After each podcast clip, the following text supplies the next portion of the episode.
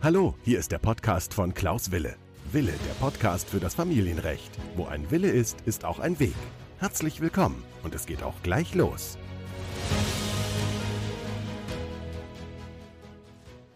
Hallo, mein Name ist Rechtsanwalt Wille aus Köln und ich freue mich, dass du wieder dabei bist. Dies ist die Podcast-Folge Nummer 58 und wir sprechen heute über fünf große Fehler, bevor ich die Scheidung einreiche. Das heißt, ich werde euch konkrete Tipps geben, welche Fehler ihr vermeiden solltet und was ihr dafür tun könnt. Und dann werdet ihr sicherlich entspannter in dieses gesamte Verfahren gehen. Und bevor ich damit beginne, möchte ich eine wichtige Sache noch erwähnen. Und zwar für diejenigen, die Kindergeld bekommen, möchte ich euch noch darauf hinweisen, dass es eine, eine kleine Finanzspritze gibt für all diejenigen, äh, die Kindergeld bekommen. Denn im Mai gibt es nochmal einen Kinderbonus von 150 Euro. Und diesen 150 Euro, die bekommen diejenigen, die das Kindergeld sowieso schon erhalten. Dafür ist kein spezieller Antrag nötig. Dafür ist im Grunde genommen nur nötig, dass man Kindergeld bezugsberechtigt ist und bleibt und dass man dem Amt quasi ein Konto angegeben hat. Was bedeutet das? Das bedeutet natürlich unter anderem auch, dass sich der Kindesunterhalt verändert, denn der Kindesunterhalt wird ja gezahlt unter Berücksichtigung des Kindergeldes und der Kinderbonus ähm, wird hier in diesem Fall unterhaltsrechtlich wie ein, ich sag's mal, wie ein Kindergeldzuschuss berechnet berücksichtigt und das heißt, dass das Kindergeld im Monat Mai um 75 Euro gekürzt werden kann. Warum 75 Euro? Der Kindergeldbonus ist quasi 150 Euro oder beträgt 150 Euro und davon muss man die Hälfte auf das Kindergeld anrechnen und das heißt, man bekommt 75 Euro weniger an Kindergeld beziehungsweise muss weniger an Kinder, Kindesunterhalt zahlen. Ja, das vielleicht nur als kleine äh, Ergänzung, ein kleiner Ausblick auf äh, den Monat Mai. Denn je derjenige, der jetzt vielleicht das Kindergeld erhält, der sollte aus meiner Sicht darauf achten, natürlich, dass nur 75 Euro abgezogen werden und derjenige, der das Kindergeld zahlt, sollte, äh, sollte vielleicht freundlicherweise dem kinderunterhaltsberechtigten Elternteil mitteilen, dass er im Monat Mai den Unterhalt um 75 Euro kürzt. Damit es da keine Irritationen gibt, denn nicht jeder weiß, dass der Unterhalt dadurch gekürzt werden kann. Und zum anderen wissen auch nicht alle, ähm, wie sich das ähm, mit dem Unterhalt verhält. Und einige schicken dann vielleicht einen Anwalt los oder einen Gerichtsvollzieher. Und das hat nur ich sage mal, schwierige, ja, schwierige Situationen und deswegen meine ich, sollte man fairerweise sowas erwähnen. Aber das nur zum am Rande und heute geht es also um fünf große Fehler, die man vor einer Scheidung quasi begehen kann. Das ist also für diejenigen diese Folge, die sich mit dem Gedanken der Scheidung beschäftigen müssen, vielleicht sogar, die sich damit beschäftigen müssen, ähm, dass eine Ehe beendet wird, die vielleicht sogar kurz vor der Einreichung des Scheidungsantrages stellt, die vielleicht einen Rechtsanwalt suchen, der sie dort berät. Diejenigen ist das. Ähm, für welche ist es nicht? Das ist natürlich für diejenigen, die überhaupt nichts mit der Scheidung zu tun haben. Das, also hier beschäftigen wir uns heute nur mit fünf Fehlern, die man vor der Scheidung quasi vermeiden sollte. Und ähm, das heißt, wenn jemand nicht verheiratet ist, nicht Ehe, Lebensgemeinschaft oder so, kann er natürlich gerne diese Podcast-Folge hören. Aber primär ist sie für diejenigen, die kurz vor der Scheidung stehen oder kurz vor der Trennung und jetzt vielleicht in Aktionismus ähm, ja, äh, oder die, die einfach tätig werden und äh, die einfach jetzt irgendwie aktiv werden müssen und da auf einmal vielleicht dann irgendwelche Fehler machen. Genau für diese Person ist diese Podcast-Folge. Es geht also darum, dass ihr, ich sage mal, fünf große Fehler vermeiden solltet. Und diejenigen, die kurz vor der Trennung sind oder die sich gerade schon getrennt haben, die haben natürlich die Sorge, wie geht es weiter? Die haben die Sorge, dass sie vielleicht falsche Maßnahmen ergreifen. Die haben die Sorge, dass sie nicht wissen, was sie eigentlich tun dürfen, um ähm, ihre Scheidung einigermaßen ähm, fair und ich sage auch mal äh, finanziell einigermaßen tragbar gestalten wollen. Das heißt, wenn ihr euch Sorgen macht, dass ihr jetzt äh, getrennt seid oder wurdet getrennt und jetzt auf einmal wisst ihr nicht, wie ihr weitergehen sollt, dann wäre, ist das eine Folge für euch. Und im Grunde genommen ist das eine ganz einfache Sache, denn das wahre Problem ist im Grunde genommen, ist gar nicht so groß oder die Probleme sind gar nicht so groß, dass man sich darüber Sorgen machen muss. Das heißt, hier in diesem, in dieser Podcast-Folge wirst du sehr viele Tipps und Tricks mitnehmen, damit du, ja, äh, die fünf Fehler vermeiden kannst. Und nach dieser Folge wirst du dann endlich in der Lage sein, die richtigen Entscheidungen für dich zu treffen. Das heißt, die Entscheidung zu treffen, was darf ich, was darf ich nicht, die Entscheidung zu treffen, was könnte mir schaden. Und du wirst vielleicht auch die, ähm, für dich die Entscheidung treffen können, ja, vielleicht in welche Richtung du einen Rechtsanwalt befragst, wenn du einen beauftragt hast. Denn das ist ja im Grunde genommen immer so, dass man gar nicht weiß, auch welche Fragen man einem Rechtsanwalt stellen sollte. Und dann wird die Sorge, ob du dich falsch verhalten hast, im Grunde relativ gering sein. Ja, das ist also so. Ich bin im Grunde genommen seit 20 Jahren mittlerweile ähm, Rechtsanwalt und bin Fachanwalt für Familienrecht. Ich bin Dozent für das Familienrecht. Ich halte Seminare, ich halte Online-Seminare. Zum Beispiel halte ich in meiner, äh, in meiner Facebook-Gruppe Familienrecht neue Wege gehen heißt die ähm, Online-Seminare. Jeden, jede Woche halte ich dort ein Seminar, das wird dann mal dort angekündigt. Und ähm, da geht es also auch um verschiedene Fragen, die ich da kläre. Und da kann man Mitglied werden, man muss einfach nur kurze Anfrage stellen und ein paar Fragen beantworten und dann kann man problemlos Mitglied werden so dass du auch davon profitieren kannst. Ich bin ja in den letzten 20 Jahren äh, in meiner Rechtsanwaltstätigkeit schon sehr vielen Mandanten und Mandantinnen begegnet und ich habe dort eben erlebt, dass viele Mandanten einfach handeln, weil sie denken, oh, ich muss jetzt hier handeln oder oh, ich habe Angst, hier Fehler zu machen äh, wenn ich jetzt nicht sofort handle. Und dann will man auch nicht sofort den Rechtsanwalt befragen, weil zum einen kostet der Rechtsanwalt Geld, das weiß ich. Und zum anderen ist es so, man denkt auch, ach, so einfache Fragen beantwortet der Rechtsanwalt nicht. Und dann ist es so, dass man, wenn man bestimmte Maßnahmen ergriffen hat, dann steht man dann vor dem Scherbenhaufen.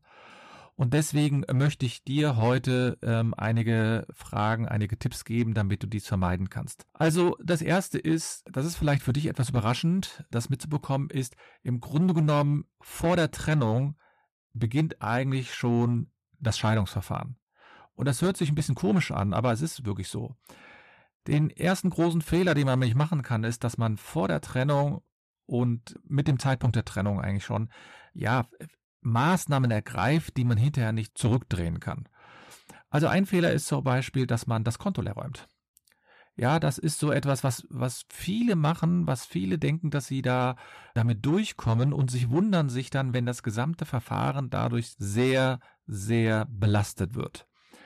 Das heißt, ich habe also schon viele Fälle gehabt, in denen einer der beiden Beteiligten vielleicht das Konto leer geräumt hat, Geld weggenommen hat und dann ist es eine Situation, die man wirklich, die wirklich unerträglich ist, die wirklich so schwierig ist, dass man hier, ich sag's mal so ganz vorsichtig, äh, die Fehler macht und dass man vielleicht sogar noch weitere Fehler macht. Die bauen sich dann aufeinander auf, weil man dann vielleicht denkt, man, man könnte den einen Fehler durch den anderen wieder äh, ausbügeln. Das ist also der, einer der ersten Fehler, die man machen kann. Dann der zweite Fehler ist, im Grunde um was ganz Einfaches. Und zwar hat das etwas mit, ich sage mal, mit einem selbst zu tun. Ich nenne das jetzt mal mit, man sagt ja heutzutage mit dem Mindset oder mit dem Gedanken, die man hat. Viele Partner trennen sich heute sehr, sehr schnell aus irgendwelchen Gründen, die im Grunde genommen vielleicht nicht so die große Bedeutung haben, aber man sich der, darüber nicht im Klaren ist. Viele Partnerschaften enden allein schon deswegen, weil man nicht miteinander spricht. Und dann bewegt man sich in zwei verschiedene Richtungen, gedanklich. Und das ist vollkommen normal, wenn man nicht kommuniziert untereinander. Man, wir, wir sind nun mal Wesen, die sich noch nicht mit Gedankenübertragung, ich sage mal, kommunizieren. Vielleicht kommt das noch irgendwann, aber zurzeit ist die Situation noch so, dass wir noch uns miteinander unterhalten müssen. Man kann natürlich ein bisschen durch Körpersprache und so weiter, aber wenn man sich gar nicht die Zeit nimmt, dann ist es so, dass man dort schon sozusagen die Trennung forciert. Selbst wenn einer mal gesagt hat, ich trenne mich, heißt das ja noch lange nicht, dass man sich scheiden lassen muss. Das heißt, ich habe den, häufig erlebt, dass viele sich quasi er, ergeben in die Situation, ja, jetzt hat er sich getrennt und jetzt muss ich nichts dran verändern und der andere ist ja schuld. Das heißt, die Einstellung, die jeder zu der, zu einer Trennung und zu einer Beziehung hat, ist sie einem irgendetwas wert?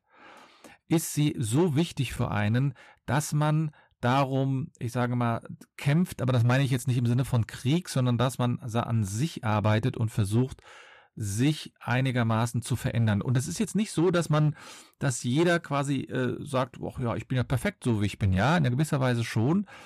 Aber der andere hat ja irgendetwas vermisst. Und dass man sich dann auch kritisch hinterfragt, ist da wirklich etwas in die falsche Richtung gelaufen? Ist da wirklich etwas, ähm, was man vernachlässigt hat?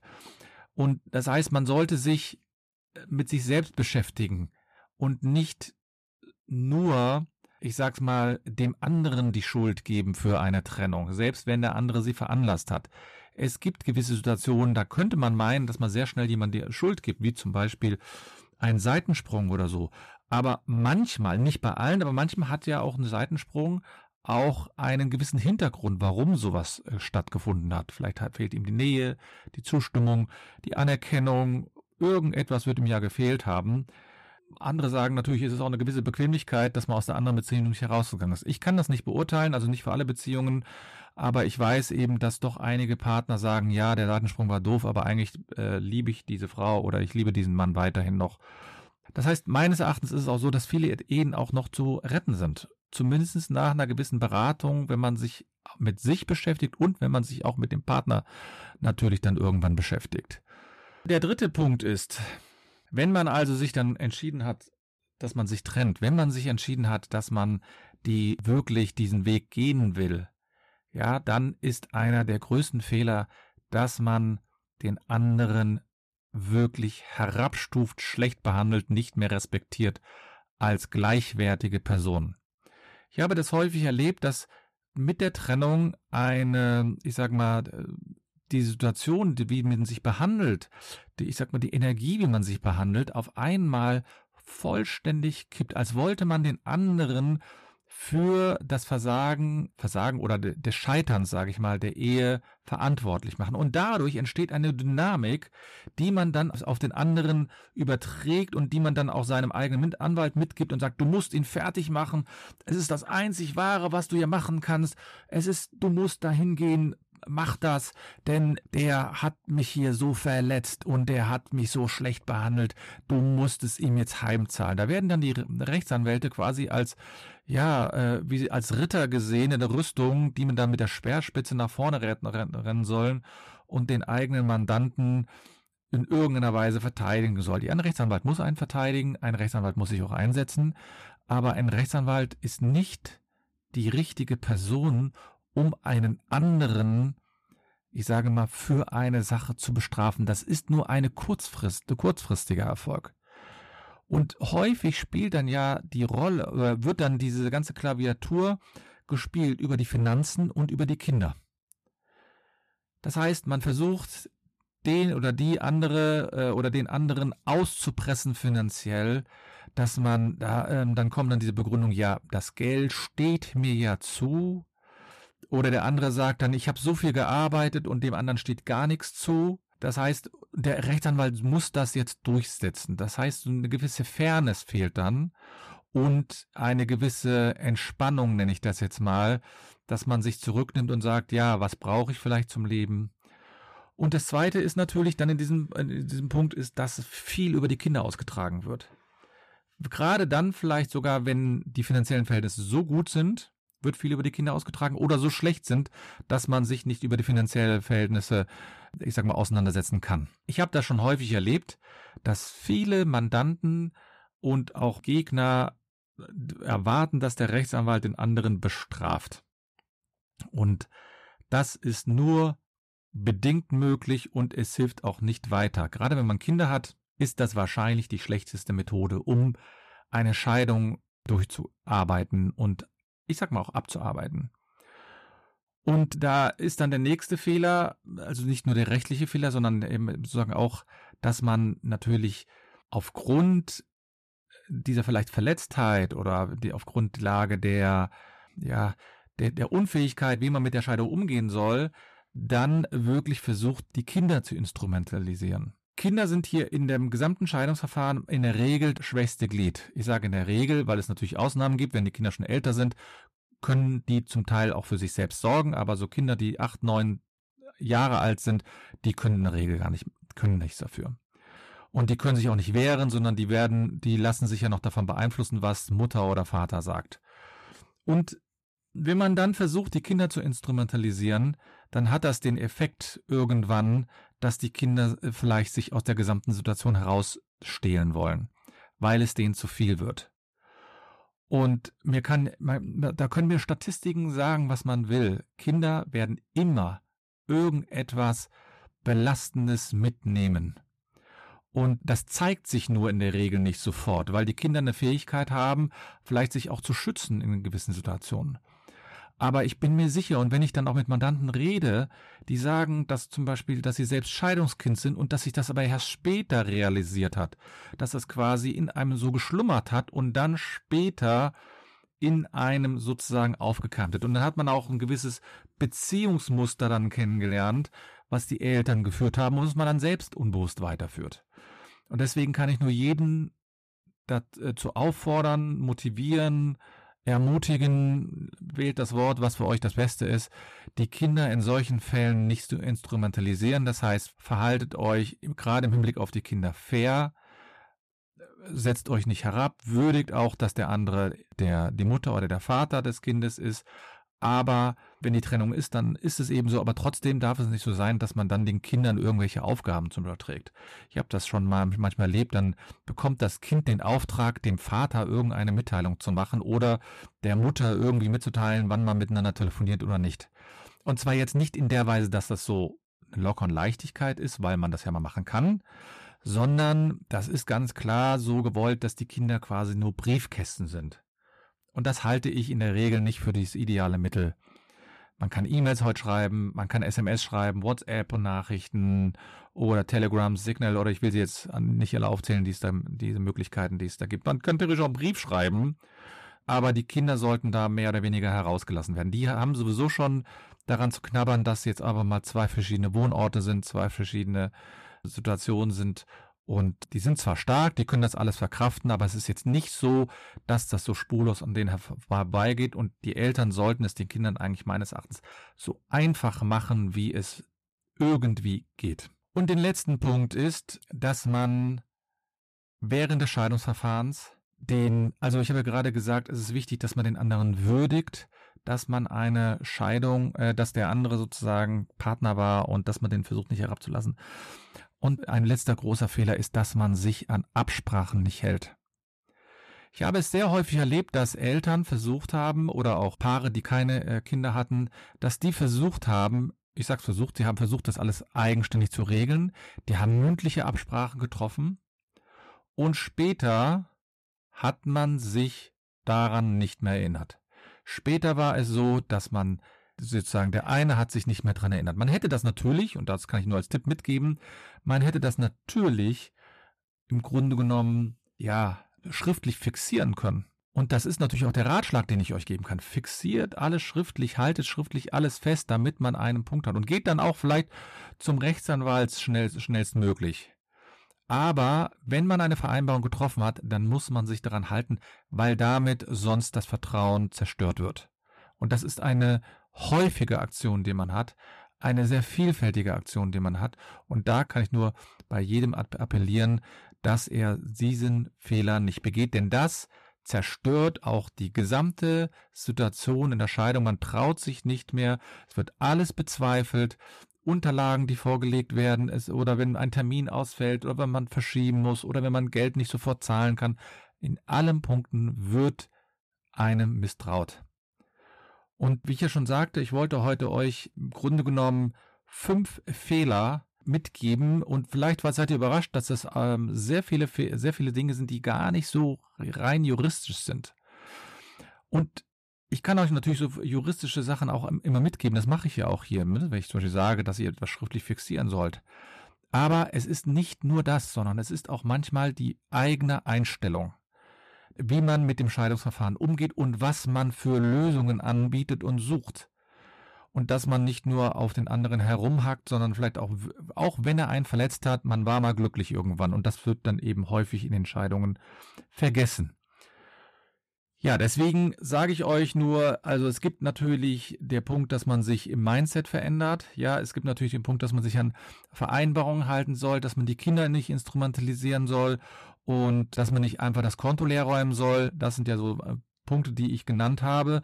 Und jetzt hast du natürlich die Möglichkeit zu überlegen, wie gehst du damit vor? Willst du den Weg gehen, der, den ich gerade beschrieben habe, sprich du lügst, betrügst, räumst Konten leer, oder auf der anderen Seite willst du im Grunde genommen ähm, mit Unterstützung von einem Experten eine faire Lösung finden, so dass alle in Zukunft weiterleben können. Und deswegen ist es eben so, dass ihr euch überlegen sollt, was macht ihr jetzt an diesem Punkt? Und wenn ihr dazu gerne ähm, Unterstützung haben wollt, dann könnt ihr mich gerne kontaktieren. Wir können einfach miteinander sprechen und ich kann gucken, ob ich euch helfen kann. Ich möchte kurz sozusagen eure Situation können wir besprechen.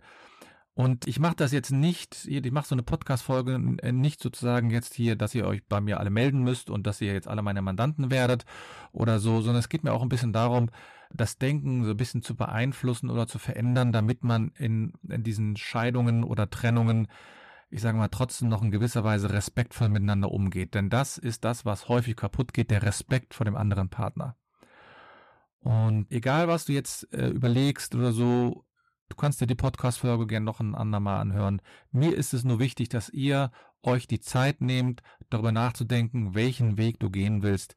Entweder den Weg, der schmerzhaft ist oder den Weg, der sozusagen alles etwas einfacher macht.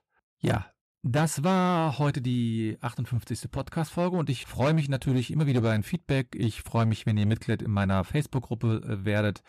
Die Mitgliederzahl steigt stetig und ich habe einmal in der Woche immer einen kurzen äh, Vortrag, nenne ich jetzt mal, ein kurzes kurz äh, da könnt ihr mich also live auch mitbekommen, über ein bestimmtes Thema. Wir hatten in der letzten, diesem Monat hatten wir zum Beispiel etwas über Verfahrensbeistände, wir hatten etwas über Trennungen, wir hatten etwas über Unterhalt, wir hatten über Umgangsrecht, Sorgerecht, also es gibt querbeet. Und da kann man mir auch gern schreiben, wenn man irgendwie eine Lust hat zu einem bestimmten Thema und ich versuche das dann irgendwie einzubauen. Das ist also meine 58. Podcast-Folge gewesen. Ihr könnt gerne mich kontaktieren über Facebook, über Instagram, über meine Homepage www.anwalt-wille.de, über meine E-Mail-Adresse anwalt-anwalt-wille.de und natürlich kann man auch noch ein Telefon nutzen.